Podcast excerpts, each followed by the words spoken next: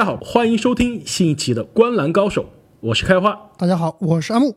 大家好，我是正经。那么时间不知不觉已经过去一个月了，开赛头一个月以来，哪些球员表现让我们非常的惊喜？哪些球队又让我们失望了呢？今天呢，我们就根据第一个月的表现来给各个球队以及球员进行颁奖。废话不多说，让我们开始第一个奖项，也是最重要的奖项，那就是最有价值球员 MVP。每一个奖项呢，我们会公布我们心目中的前三名。那得到我们三个人投票的球员呢，在 MVP 上一共有四个球员。那最终没有进入前三的呢，其实还有些意外，那就是现在战绩排名第一的洛杉矶湖人队的小前锋勒布朗·詹姆斯。那我觉得詹姆斯啊，没有被我们三个人排进这个榜单，完全是因为他另外三个对手实在是太强了，而不是他不够优秀。其实我觉得用他来换前三的任意一个人，其实都没有太大的问题。但是我们只能从优秀的人中选择最最优秀的那三个。那开赛第一个月以来呢，詹姆斯十六场比赛，场均二十五分，七点六个篮板，以及十点八个助攻。那助攻呢，应该是领跑 NBA 的助攻榜。而且湖人的战绩现在是排名联盟第一，十四胜两负。按照我们之前节目里说的，最有价值球员啊，是跟他的球队战绩分不开的。那么在湖人队里面的最优秀的球员，我觉得就是非詹姆斯莫属了。事实上，湖人的战绩现在领跑全联盟，而且老詹的数据啊，其实任何其他一个球员能打出来，都会让大家感到很惊讶。但是以詹姆斯的标准来说，还是比我们想象中的稍微差了那么一些。那 MVP 排行第三的呢？第一个月的球员，那就是詹姆斯·哈登，那就是另外一个詹姆斯。哈登呢，其实这个赛季啊，大家觉得威斯布鲁克的到来会让他的得分变少，助攻变少。事实上，这两个项他都有所提高。哈登目前场均三十八点三分，遥遥领跑联盟第一，比上个赛季的三十六分啊还要高两分。你们觉得哈登这个赛季场均四十分到底有没有希望啊？我觉得四十分有点夸张了，但是我觉得他继续延续上赛季场均三十六分甚至更多，我觉得还真的那么有可能。我看了一下哈登的三分球命中率目前只有百分之三十五，他之前几个赛季都比这个高，我觉得哈登其实还是有上升空间的。而且啊，相比过去一个赛季火箭慢热的这样的情况来说，这赛季的火箭呢，虽然人员有大变动，但是呢，还是开局相对比较良好。现在目前。在西部前四的这样一个水平，而且呢，开赛这一个月以来，火箭其他人的表现都是灾难级的。那么哈登几乎是把球队扛在一个人的肩上，打出了逆天的数据以及很不错的战绩。MVP 排行第二的球员是谁呢？那就是来自密尔沃基雄鹿队的字母哥。开赛头一个月十六场比赛之后呢？字母哥场均二十九点九分，十三点九个篮板，六点四个助攻，可以说在各个数据统计上啊全面的超过了上赛季 MVP 级的表现。其实唯一的可能美中不足的，可能就是字母哥今年的罚球了。他今年的罚球命中率百分之五十九。可以说是鲨鱼的水平，他的罚球确实很成问题。前几个赛季基本上都是百分之七十五左右啊。而且字母在赛季初的时候，我们隐约看到了他的投篮其实很有进步，包括了投进了很多个三分球。但是随着赛程的进展，他的投篮包好像又丢失了。哎，其实我觉得这几场比赛我看了一下雄鹿比赛。他的这个投篮的这个自信心有了，就是说以前大家是敢把字母放在弧顶不防的，现在字母就是你敢放我，我就敢投。命中率呢，其实真的不是特别高，这赛季啊只有百分之三十的命中率，但是每场他能进一点三个三分球，这是从来没有发生过的。一旦字母他的三分能变成一个常规的进攻武器，我觉得真的是无解了。赛季开始之前，我们盘点预测这个各大奖项，我们觉得。字母其实是 MVP 的非常有力的竞争者，因为雄鹿的战绩在东部有保障，字母的数据呢也是一直那么的爆炸。这个赛季啊，如果字母能不能最后拿下真正的常规赛 MVP，就要看他能不能开发出一些新的故事点了。好，那说完了一个国际球员啊，下一个球员 MVP 首月的第一名，我觉得我们可能开赛前没有人能想到他是会是 MVP 的第一名，完全没有想到他可能是进入任何的关于 MVP 的讨论。首先，这支球队的战绩已经超出大家预料了。现在呢是开赛十五场以后啊，十胜五负，这对上个赛季一支没有进入季后赛，甚至是要到乐透区的球队来说，是一个飞跃式的进步。而且开赛前我们预测这支球队的这个战绩可能是在西部第八、第九，可能是百分之五十，就是四十胜左右的上下。现在来看啊，这支球队有望冲击五十胜的这样一个水平。而且啊，这个球员他现在所有的。高阶数据，无论是 PER 还是赢球贡献值，还是场上的正负值，都领跑 NBA 联盟第一。那说了半天，这个球员到底是谁呢？那就是独行侠队的天王新星卢卡·东契奇。那么开赛一个月以来，如果我们在开赛前告诉你有一个球员头个月场均二十九点九分、十点四个篮板、九点七个助攻，并且所有的高阶数据都领跑全联盟，我们肯定会说这个人要么是老詹，要么就是三年前的威少，或者是哈登。所以啊，没有人能想到一个二年级的新秀就能在二十岁的年纪打出这样的数据。卢卡，我觉得毫无疑问是这个赛季最爆炸的球员。他现在打法其实有点像哈登加上詹姆斯的合体啊，三分球后撤步完全无解，突破分球视野非常非常的开阔。而且我觉得最关键的一点，真正征服我的是他跟 NBA 顶尖的巨星。面对面对抗的比赛，无论是他打湖人那场跟詹姆斯互飙三双的比赛，还是其实我们刚刚录音之前啊，几个小时之前刚刚虐爆了哈登，对，刚刚四十分虐爆了火箭。我觉得他跟巨星之间的对抗啊，反倒能激发出他的小宇宙，让他打出更加高水平的比赛。哎，那你们觉得卢卡这赛季有没有望真正赢下常规赛的 MVP 呢？我看了一下这个拉斯维加斯赔率啊，现在卢卡的赔率其实连前五都没有，大家对他并不是非常非常的信任，他的水平到底能不能持续保持到赛季末，我们其实拭目以待。其实阿木刚刚说的这个，我们大可以参考一下上个赛季啊，上个赛季东契奇其实在赛季的后半段出现了一定程度的疲软，而且他的罚球命中率，包括他各项其他的效率都有所下降，所以。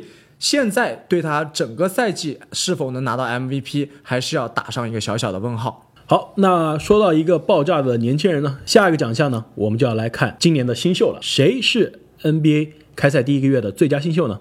那么有五个新秀得到了我们的提名，没有进入前三的呢，包括勇士队的帕斯卡。场均十六点八分，五点一个篮板，一点六个助攻。我觉得帕斯考现在是勇士唯一的希望了。那另外一个得到提名呢，也没有进入前三的，那就是尼克斯现在可能唯一的希望了。RJ 巴雷特。巴雷特这个赛季场均十五点一分，五点六个篮板，三点六个助攻。我觉得巴雷特啊是纽约最稳、球商最高的球员。一个球队如果他的球队最稳的球员是个新秀，我觉得这个球队真的是没法看了。那么开赛首月最佳新秀排名第三的球员是谁呢？那就是孟菲斯灰熊队的新秀布兰登·克拉克。克拉克呢，这赛季其实打的是个第六人的角色啊，给瓦兰丘纳斯打的是一个替补，但是他是替补上场的时间呢，二十二分钟可以贡献十二点四分、六点四个篮板以及一点二个助攻。这些数据看上去并不是那么亮眼，但是他的效率真的是非常的惊人。目前的他呢，投篮命中率超过百分之六十，三分命中率超过百分之四十四，罚球命中率超过百分之八十五。这样的命中率组合，如果能持续到赛季结束，这将是前所未见的新秀的投篮的效率。同时，他在防守端也体现出了非常惊人的能量。目前的他呢，打赛季十四场比赛以来。十五个盖帽是所有的新秀中的第二名。本来啊，在赛季初的时候，我们预测灰熊队要挑起大梁的是他们另外一位二年级的新秀 J J J。但是呢，相反，我们看到克拉克一定程度上的顶替了 J J J 在球队中的作用，打得非常的出色。那最佳新秀排名第二名的呢，就是来自迈阿密热火队的纳恩。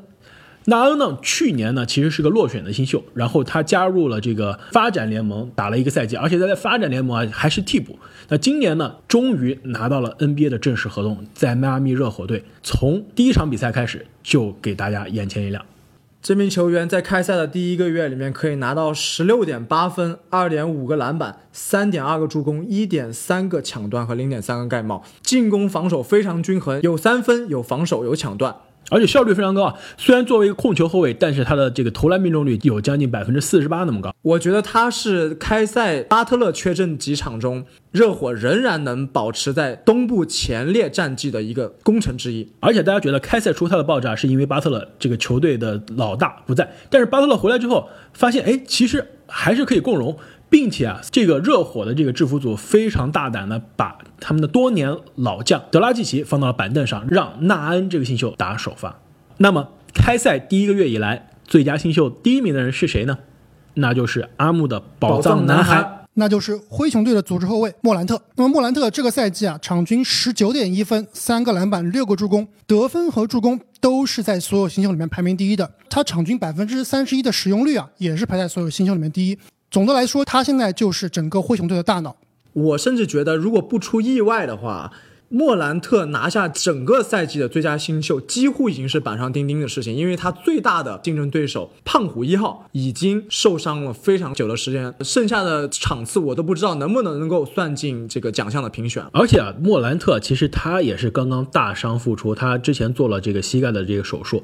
目前莫兰特呢，场均只能上场二十八分钟，因为球队出于这个对他的保护，对对他保护，所以我觉得如果他恢复的好的话，后面场均达到三十多分钟以上的话，他的数据啊很可能会有一个二十加七加八的这样一个新秀赛季。另外最后一点啊，让我觉得非常出色的，就是他的投篮了。因为一般新秀的这个控卫啊，进入 NBA 以来，他的得分效率都会非常低。但是莫兰特啊，他的首月的表现，他的投篮命中率居然有百分之四十七啊！这让我想起了之前另外一个特别喜欢在内线得分的这个控球后卫韦斯布鲁克吗？帕克吗？我想到的就是小跑车帕克，我觉得他有那种小跑车帕克的感觉，就是在禁区里面成为辗转腾挪，对，是禁区之王，小个子禁区之王。但是他的身体素质可比帕克强太多了，而且还带一点吉诺比利的扭曲。另外，他的三分球呢，并不是一个常规的武器，但是他也有百分之四十二的三分球命中率。所以莫兰特呢和克拉克两个年轻的球员，让我们对灰熊队的未来充满了希望。都说卖票靠的是进攻，赢球靠的是防守。那么哪些球员是开赛头一个月以来防守最好的球员呢？得到最佳防守球员提名的球员呢，包括奥兰多魔术队的埃塞克。埃塞克这名球员在过去的一个月里面可以拿到一点五个抢断和两点八个盖帽，其实这是一个非常夸张的数据啊！我们上一期的节目里面也有提到他在防守端的亮眼贡献。但是呢，因为球队战绩的拖累，我觉得埃塞克目前肯定还是不能进入到最佳防守球员的讨论。但是我觉得他在防守端的潜力十分的巨大。另外一个得到提名但没有进入前三的球员呢，就是洛杉矶快船队的防守大闸卡哇伊。哎，那阿莫，你跟大家介绍一下为什么卡哇伊没有进入前三呢？我觉得最大的问题是他打的场次还不够多，而且单从他的数据来看，并不能看出他的防守非常非常的爆炸。但是啊，我觉得卡哇伊就是联盟里面单防的第一人。没错，但是呢，我们之前聊过，其实最佳防守球员基本上就是看联盟防守最好的两支球队中最好的防守球员。为什么卡哇伊没有进前三呢？洛杉矶快船现在防守并不能进入联盟的前五，所以如果泡椒回来之后，快船的防守整体有所提升的话，那么卡哇伊赢下整个常规赛最佳防守球员还是非常有可能的。那么最佳防守球员第三名的球员是谁呢？那就是湖人队的大前锋安东尼戴维斯。那么戴维斯啊，之前一直都是这个防守非常优秀的球员。每年提到最佳防守球员啊，其实大家都会想到戴维斯这个人，也多次呢进入 NBA 的最佳防守阵容。没错。那么这个赛季呢，他场均可以有三个盖帽，已经排名联盟第一了。而且湖人目前为止排名联盟第一啊，很大的原因是因为他们的防守。那么球队里面的防守悍将就是安东尼戴维斯。湖人呢，在开赛季的首月，他的防守是联盟的前三。如果一支球队有一支老化的詹姆斯啊。防守还能进入联盟前三，其他人的防守的能力啊，真的是非常的重要。那开赛第一个月最佳防守球员排名第二的球员呢，就是两届常规赛最佳防守球员埃菲尔铁塔，犹他爵士队的中锋戈贝尔。开赛以来呢，爵士可能有一些跌跌撞撞的，包括他们核心控卫康利的这个发挥失常啊。但是呢，他们现在又重新回到了联盟防守第一阵营。那么，我们选择他进入这个榜单的理由很简单：全联盟防守第一球队里面防守最强的人，而且球队的战绩啊，现在是十胜五负。也是在西部的是上游的行列，而且这个赛季犹他爵士队的防守体系啊，是唯一一个可以限制住字母哥的球队，而且他们的防守的核心秘诀就是让戈贝尔这个中锋来单防字母。那最佳防守球员排名第一的是谁呢？那就是，那就是被戈贝尔防成狗的字母哥。但是呢，他同样也把戈贝尔防成了狗。字母哥，我们刚刚说了，这赛季他的这个三分也开始投了，得分的篮板呢都有上升。关键是啊，他防守的数据依然是那么的稳定，每场贡献一点六个抢断，一点四个盖帽。关键是整个雄鹿的防守呢依然是 NBA 前三的水平，而且现在的雄鹿呢是坐稳了东部的第一把交椅。哎，你们俩有没有发现一个有意思的问题？就是在所有奖项预测里面，其实最佳防守球员这一项是和我们赛季前预测的最相近的。所以说，我觉得这些防守功底好、防守意识强的球员，真的是如定海神针一般稳定了。另外说一个插曲啊，为什么我觉得这赛季字母哥很可能获得最佳防守球员？因为上赛季在他获得 MVP 之后啊，他说了，他希望下赛季可以拿最佳防守球员，甚至是同时拿 MVP 和最佳防守球员。上一个拿到这个成就的球员是谁呢？迈克尔乔丹。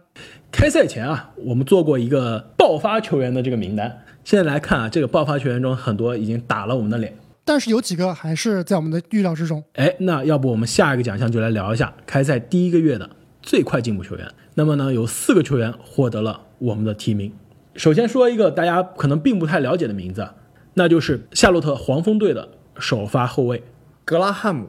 格拉汉姆呢，去年是新秀啊，这个非常的默默无闻，场均贡献四分两个助攻。这赛季呢，从第一站开始就让人眼前一亮。现在场均得分啊，从四分变到了十八分，助攻从两个变到了七个，已经坐稳了黄蜂队的首发后卫了。在我看来，他其实是黄蜂队最好的后卫。我觉得是黄蜂球场上脑子最清楚的球员。好，那说完提名的球员呢，谁是最佳进步球员的第三名？那就是可以用他的名字来命名这个奖项的帕斯考西亚卡姆。哎，说实话，西亚卡姆这赛季没有卡哇伊之后，真的是有了另一步的提升。你觉得他会不会成为历史上唯一一个连续两次获得最佳进步球员的球员？我觉得真的非常有可能啊！我们在之前的节目也分析过了，西亚卡姆啊，其实是有机会夺得这个最佳进步球员二连冠的。上赛季在没有卡哇伊的情况下，西亚卡姆啊可以多得三分。那么上赛季他的场均得分是十六点九分，但这个赛季他竟然得到了场均二十五点七分，非常非常的夸张。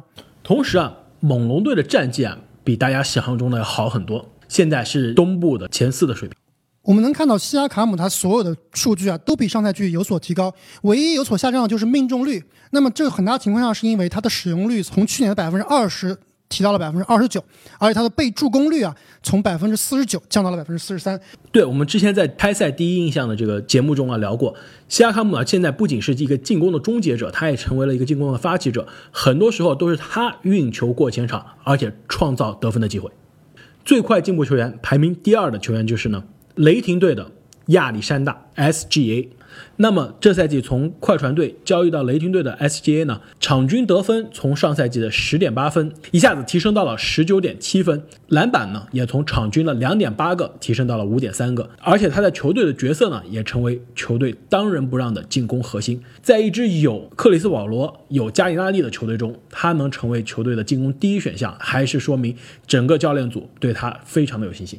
哎，那你们觉得啊，这赛季保罗会不会被交易呢？我觉得保罗很有可能被交易，但是啊，我觉得 S G 他还是一个进攻型的后卫，并不是一个组织型的后卫。这个赛季场均只有三个助攻，其实这方面让我还是有一点点失望的。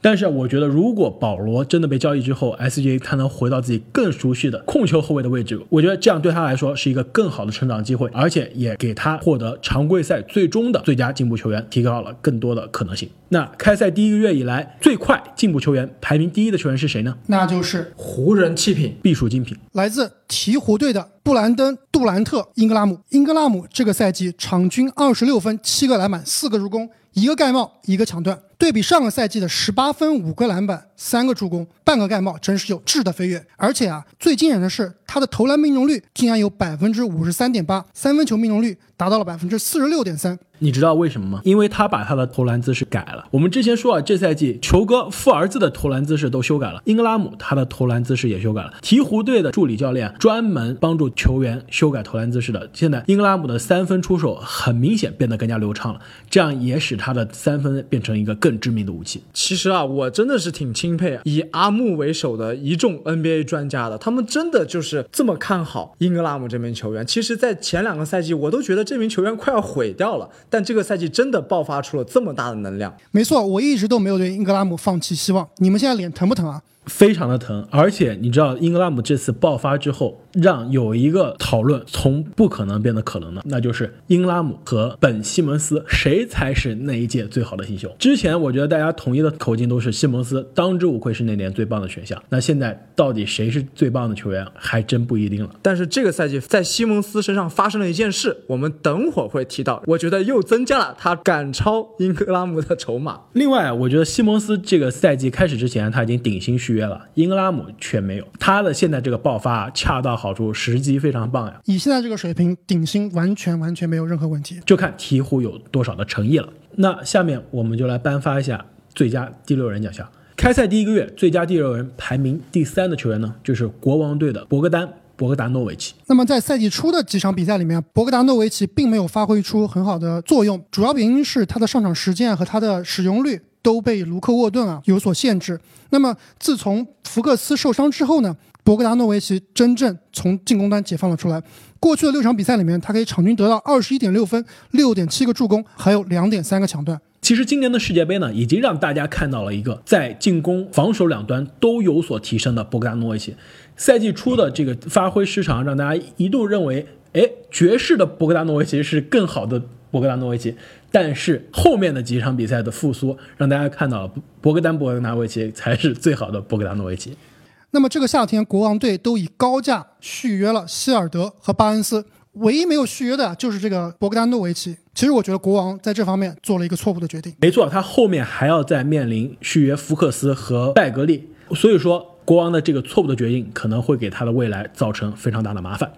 那最佳第六人排名第二的呢，就是篮网队的组织后卫林书豪的好基友丁威迪。那么在之前的预测里面，我们是把丁威迪排在最佳第六人的第一名的。现在呢，我们把他排在了第二名。那是因为有一个人实在太强了，但我觉得并没有掩盖丁威迪的优秀啊。而且丁威迪可能一定程度上也受开赛低迷的影响。不过在欧文的频繁受伤和这个勒维尔受伤之后，丁威迪确实展现了他的大心脏和他的能力，对篮网做出了很大的贡献。对篮网刚刚取得了三连胜，那么丁威迪在这三场比赛里面都是功不可没。哎，但是我觉得这里面不得不提啊，这三场比赛丁威迪都是首发了。没错，如果丁威迪继续首发的话，那么很有可能他会从这个榜单里跌出去，并不是因为他不够优秀，而是因为他的位置发生了改变。那最佳第六人第一名的球员是谁呢？那就是可以用他名字来命名这个奖项的另外一个人了，那就是我们的快船大腿路威廉姆斯。我们之前预测最佳第六人的时候，把路威排到了第二名。最大的担忧就是因为啊，快船这个赛季来了泡椒，来了卡哇伊，那么他的出手、他的使用率都会有所降低。但是啊，我们看了一下，他这个赛季二十二点七分、三点六个篮板、五点九个助攻，这三项全都是职业生涯最高。有人会说，路威这个赛季目前优秀的发挥，主要是因为泡椒的受伤啊，卡哇伊的轮休啊。但是我们看一下，在泡椒和卡哇伊都回来的。过去的两场比赛里面，路威在两场比赛里面得到了二十六分和二十七分，都是全队的最高分，而且还频繁的命中关键球。事实证明啊，你路爹还是你路爹。接下来我们看一下，开赛第一个月谁是 NBA 最佳的教练？哎，我想提名一个没有进入我们前三的人啊，那就是猛龙队的纳斯教练。上个赛季的季后赛啊，纳斯几乎是超鬼的操作，非常被球迷所诟病。他盲目的信任范弗利特、范乔丹，给球队带来了灾难性的后果。但是事实证明啊，一般人真的比不上 NBA 的教练。现在范乔丹真的是把大家的脸都打肿了。就发现球员真正的能量这一点来说，我觉得纳斯可以排进最佳教练的行列。好，那接下来呢，我们来看排名第三的最佳教练，那就是东部排名第二的波士顿凯尔特人主教练。史蒂文斯。把史蒂文斯放在这个位置，其实是非常清晰明了的一件事情了。因为我们对比一下上个赛季波士顿的阵容和这个赛季的阵容，他们其实从账面上来看实力是有所下降的。但是波士顿这个赛季重新找回了他们的竞争力，重归东部的第一梯队。那么我觉得史蒂文斯的整个体系和他的调教功不可没。我觉得史蒂文斯啊，培养新秀真的有一把手。那么这个赛季他选了几个比较靠后的新秀啊，都在球队中发挥了很大的作用。还有一点就是。是欧文换成肯巴之后，那么这个球队的出手分配啊变得更平均了，几个大哥都发挥出了很大的潜力，打的也更合理了。最佳教练排名第二的呢，就是让人非常惊讶的菲尼克斯太阳队主教练蒙蒂威廉姆斯。我们之前在最具观赏性球队的里面也提到了太阳队的表现让我们非常意外。那么威廉姆斯，我们之前也提到了，彻底改变了球队的气质。带来了赢球的文化，体现的最明显的地方就是他们的防守和球队的轮转，尤其是他们在失去了首发中锋艾顿之后啊，球队的战绩依然在西部的前八，还是让人非常的意外。我觉得威廉姆斯教练虽然是一个年纪比较轻、履历比较少的一个教练，但是他的排兵布阵不得不说让人耳目一新。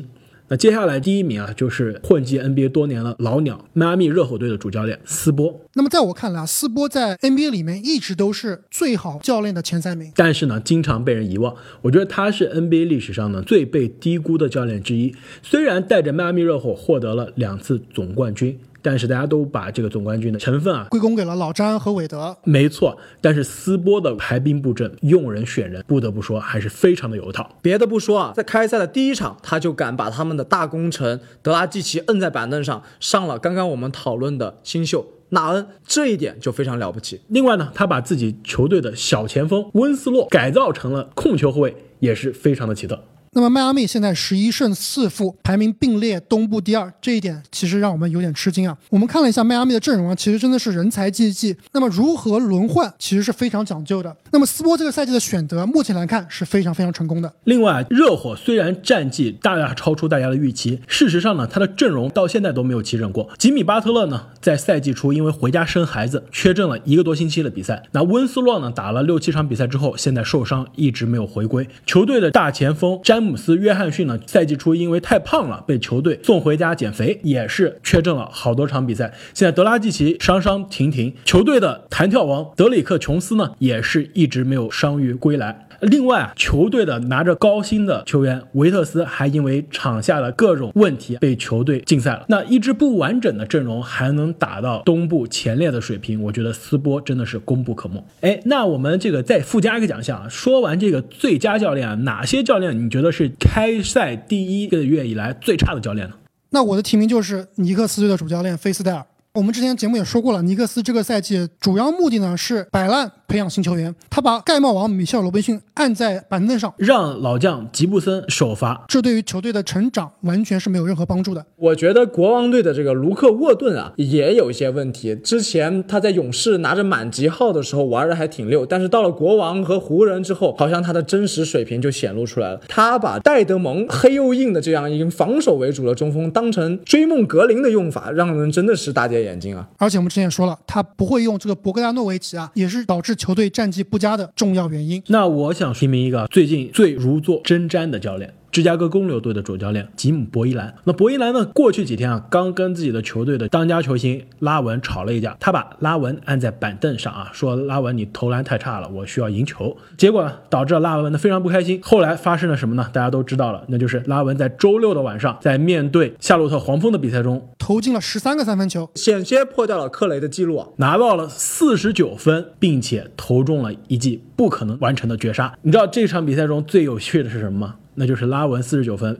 零助攻，他就要用自己的行动告诉自己的教练，我投篮是可以的。刚刚说的这些啊，都是我们 NBA 常规的奖项。那哪些球队是你们心中开赛一个月以来最让你惊喜的球队呢？那么排名第三的就是达拉斯独行侠队。基本上独行侠的惊喜啊，和刚刚我们提到的东契奇的惊喜表现是密不可分的，并且呢，也跟波金吉斯的恢复啊有很大的关系。我们印象中啊，我们觉得波金吉斯很可能要花很长的时间才能适应离开 NBA 一年半之后的这个生活。但是事实上，波金吉斯不仅伤病恢复了，而且人也变壮了。那我觉得另外两支让人很惊喜的球队呢，那就是迈阿密热火和菲尼克斯太阳。那你们觉得这两支球队能否到赛季结束的时候还能维持这样的惊喜，还能维持现在这样一个战绩吗？我觉得热火队啊，确实是非常的强，他们进入东部前四的可能性非常大。那么太阳到底能走多远呢？其实我们还要再多看几场，特别是啊，如果艾顿回来之后，他们的体系会不会发生变化？如何处理艾顿和贝恩斯的这样的关系啊？我觉得将会非常有趣。哎，那说到惊喜的球队，不得不提让人失望的球队了。我觉得这赛季有三支球队非常让人失望，而且这三支球队都是曾经的西部豪强。首先呢，就是我们聊过很多次了，被伤病诅咒了球队啊，那就是金州勇士队。金州勇士现在呢打估计是发展联盟的这样一个阵容的球队，每场都被虐。排名第二让人失望的球队呢，就是圣安东尼奥马刺队。其实马刺队刚刚在最差的教练里面，我真的很想提波波维奇老爷子，但是鉴于他多年以来的优秀，我们就不把他放到最差教练的讨论了。但是我觉得这个赛季马刺的轮换战术各方面都有问题，波波其实难辞其咎的。说到这个，我觉得今年美国队世界杯的表现啊，其实波波维奇还是要负一定责任。事实上，我是还是相信波维奇的马刺队在这个赛季接下来比赛中有可能有所复苏，但。但是他刚刚结束了八连败的战绩啊，让人第一次看到了老牌劲旅马刺的衰落。哪个球队你们觉得是最最让我们失望的球队呢？那就是有勇气签下球场黑洞的，同时也是我最喜欢的球员所在的球队啊。那就是波特兰开拓者队。那么去年打入西部决赛的开拓者队，现在的战绩是五胜十二负，排名西部倒数第二，这个战绩啊比国王还差，比灰熊还差，比雷霆还差。真的是开赛之前我们再也没有想到的一个结局。开花，你刚刚提到了安东尼的签约啊，我觉得签约安东尼啊，并不是特别大的问题，最大的问题是，他签了一年多没有打球的安东尼，直接让他首发，而且让他担任非常非常大的责任，这就不合理了。而且波特兰啊，我们觉得他缺的不是得分，不是创造进攻机会的球员，缺的是我觉得缺的是锋线的防守，因为呢，他这赛季啊，因为交易，因为转会，而且因为伤病呢，失去了柯林斯、阿米卢以及哈克莱斯这三个关键的防守大闸。首发的中锋呢，纽基奇现在还受伤没有复出，所以说上赛季对他防守最重要的四个人一下子都消失了。那么今年夏天的重大签约白边啊，数据上来看确实还不错，但是呢，在球场上对于赢球的贡献啊，真的是乏善可陈。当然啊，他们的后场双枪发挥还是这么出色，但是我觉得利指导和 CJ 再怎么出色，都难以填补畸形阵容的坑啊。也难以填补他们锋线上刚刚签下的这个黑洞。我们刚刚聊过了进步最快球员，要不我们再来聊一下退步最快的球员？那么我觉得退步最快球员里面啊，必须要有火箭队的戈登。戈登啊，之前其实是另外一个奖项的有力争夺者啊，那就是最佳第六人。那么这个赛季，他的场均得分从去年的十六点六分降到了十点九分，这不可怕，可怕的是他的命中率只有百分之三十点九，三分球命中率更是只有二十八点四，正负值从去年的负二点九达到了今年的负七点八，真的是球队的大黑洞。不得不说，戈登在助推哈登拿到 MVP 这一项的功劳是功不可没。那我也来推荐一个最快的退步球员，那就是波士顿凯尔特人队的中锋曾经的两双机器，坎特。坎特呢，这个赛季啊，大家觉得他应该是坐稳了波士顿首发中锋的这样一个位置。以为他的数据会非常好看，没错，结果呢，他现在八场比赛以来啊，场均只有六点几分，以及五点几个篮板，跟他过去连续六个赛季场均得分上十分啊，真的是有个截然的反差。我们知道坎特他的风格啊，他是以进攻、以刷板为主的一个球员，防守从来不是他的强项，但是他现在在波士顿体系中，进攻也没有找到感觉，防守也是球队的累赘。现在球队啊，宁可让去年的新秀威廉姆斯首发，或者是让泰斯首发，都不愿意去上坎特，这样让人也是非常失望。因为去年的开拓者队在季后赛在失去纽基奇之后还走那么远，首发中锋坎特每场两双的贡献是功不可没。现在坎特换了球队之后，状态的大幅下降，让人非常的失望。当然啊，我觉得最令人失望的这名球员就是我们位于风口浪尖的勇士队当家大前锋追梦格林了。事实证明，在失去了水花兄弟的投射支持之后，只会弧顶发牌的追梦格林呢，确实遇到了很大很大的困难。当然，他也有场次拿到过接近三双的数据，但是他整个赛季这一个月的表现可以说是灾难级的，完全配不上他曾经最佳阵容大前锋的这样一个身份。我觉得在追梦身上失去了以往的斗志。虽然球队的战绩很差，季后赛呢也没有希望，但是他因为今年夏天签了大合同，暂时呢不愁吃不愁穿，打球好像并没有以前那么卖力了。我觉得你说的没有错啊，这其实可以体现在他的防守数据上。那他这赛季呢，场均八点七分。七点四个篮板和五点四个助攻，篮板和得分啊，其实都比上赛季还高。为什么大家觉得更加失望呢？其实关键体现的就是他防守数据上。过去的连续五个赛季，他的场均的盖帽都能超过一个，这赛季呢只有零点五个，就是说他在防守上没有以前那么拼命了，也没有以前那种在场上的斗志了。我觉得这跟球队现在的境地啊也有非常大的关系。那么之前在对阵下药系列里面，我有听友说啊，要拿追梦去换维金斯。那么现在三羊估计有一百个不愿意了。那我们最后啊，再加一个奖项，那就是谁是球场上最佳的队友呢？有这样一支球队啊，他的主力阵容呢有所下降，但是有一个关键的人物换了，然而呢，他的战绩却得到了提升，那就是波士顿凯尔特人队。那么我说的这名球员就是肯巴沃克了。在赛季初啊，我们觉得把欧文换成肯巴，波士顿的进攻火力肯定有所下降。没有想到呢，整支球队反而是拧成了一股绳，打出了非常亮眼的战绩。肯巴本人的数据呢，几乎是全面的比他在黄蜂有所下降，但是他部分的提高了自己三分球所占的比重，同时呢，在防守端也更加卖力了，居然能有零点五个盖帽，和刚刚我们提到追梦的数据差不多。所以说，我觉得肯巴啊，一定是一名非常优秀的队友。而且我觉得肯巴对于球队的贡献，并不仅仅体现在数据上，他也是场下非常好的一个球员的导师，以及更衣室里面的一个领导者。之前波士顿水土不服的重要原因就是欧文这个缺失的一个领导力的存在。那肯巴的到来呢，一下子就把身边的国家队的这些年轻的伙伴啊，都团聚在了自己的身边。哎，那我觉得另外一个提名啊非常有趣。你想，如果有一个控球后卫，他加入了菲尼克斯太阳队。